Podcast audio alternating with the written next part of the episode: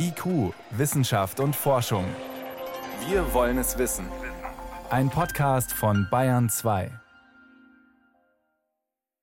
Die Männer machen es sich bequem, weil die Frauen ja eh die Pille nehmen. Also warum sich irgendwelche Hormone einwerfen? So lautet ein gängiges Vorurteil.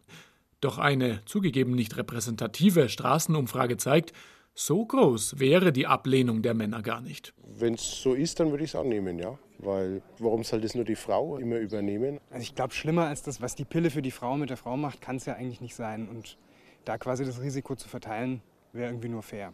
Also von daher, warum sollte man da einen Unterschied machen? Und eine schon etwas ältere Umfrage vom Berliner Zentrum für Epidemiologie und Gesundheitsforschung zeigt auch, 60 Prozent der Männer wären grundsätzlich bereit, die Verhütung zu übernehmen. Im Jahr 2005 hatten die Forscher rund 9000 Männer in mehreren Ländern dazu befragt. Jüngere Umfragen bestätigen das.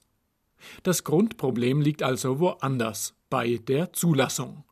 Die Weltgesundheitsorganisation WHO hatte 2008 eine internationale Studie gestartet mit mehr als 300 Paaren die Männer haben ein Hormonpräparat bekommen mit Testosteron drin. Keine Pille, weil das Testosteron im Magen abgebaut wird, sondern eine monatliche Spritze.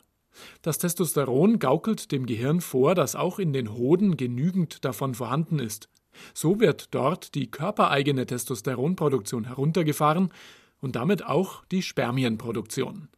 Die Verhütung hat mit der Methode genauso zuverlässig funktioniert wie mit der Pille für die Frau. Trotzdem gab es ein Problem Nebenwirkungen.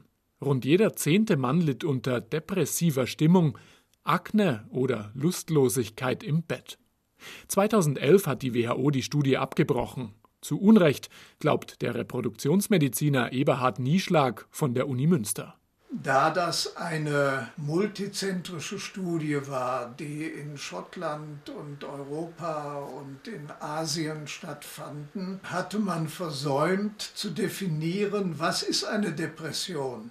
Und in Indonesien zum Beispiel war, wenn jemand schlechter Laune war, wurde das als Depression interpretiert.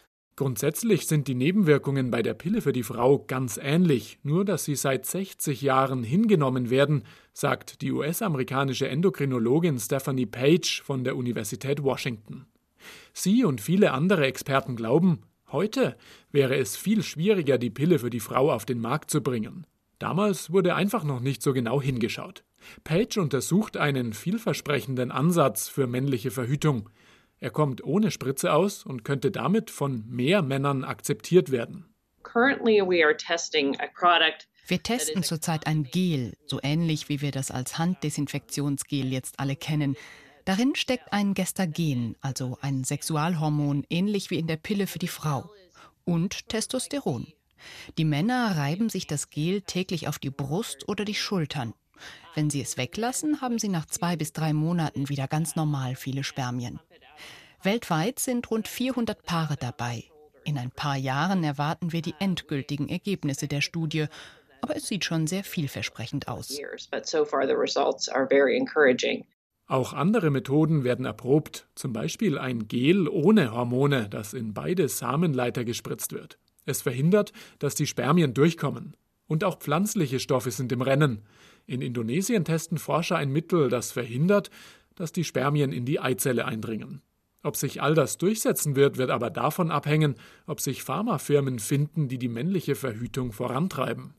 Es müssten Studien mit Tausenden von Probanden folgen und auch gefördert werden, sagt Jana Pfenning vom Berliner Verein Better Birth Control. Man bräuchte ungefähr 30 bis 50 Millionen Euro, um den Verhütungsmittel für Männer auf den Markt zu bringen. Und wenn dieses Geld bereitgestellt wird, sowohl von der Pharmaindustrie als auch von der Politik, dann könnte man es schaffen, ein gutes medizinisches Produkt auf den Markt zu bringen, was allen Männern oder Paaren weltweit helfen könnte.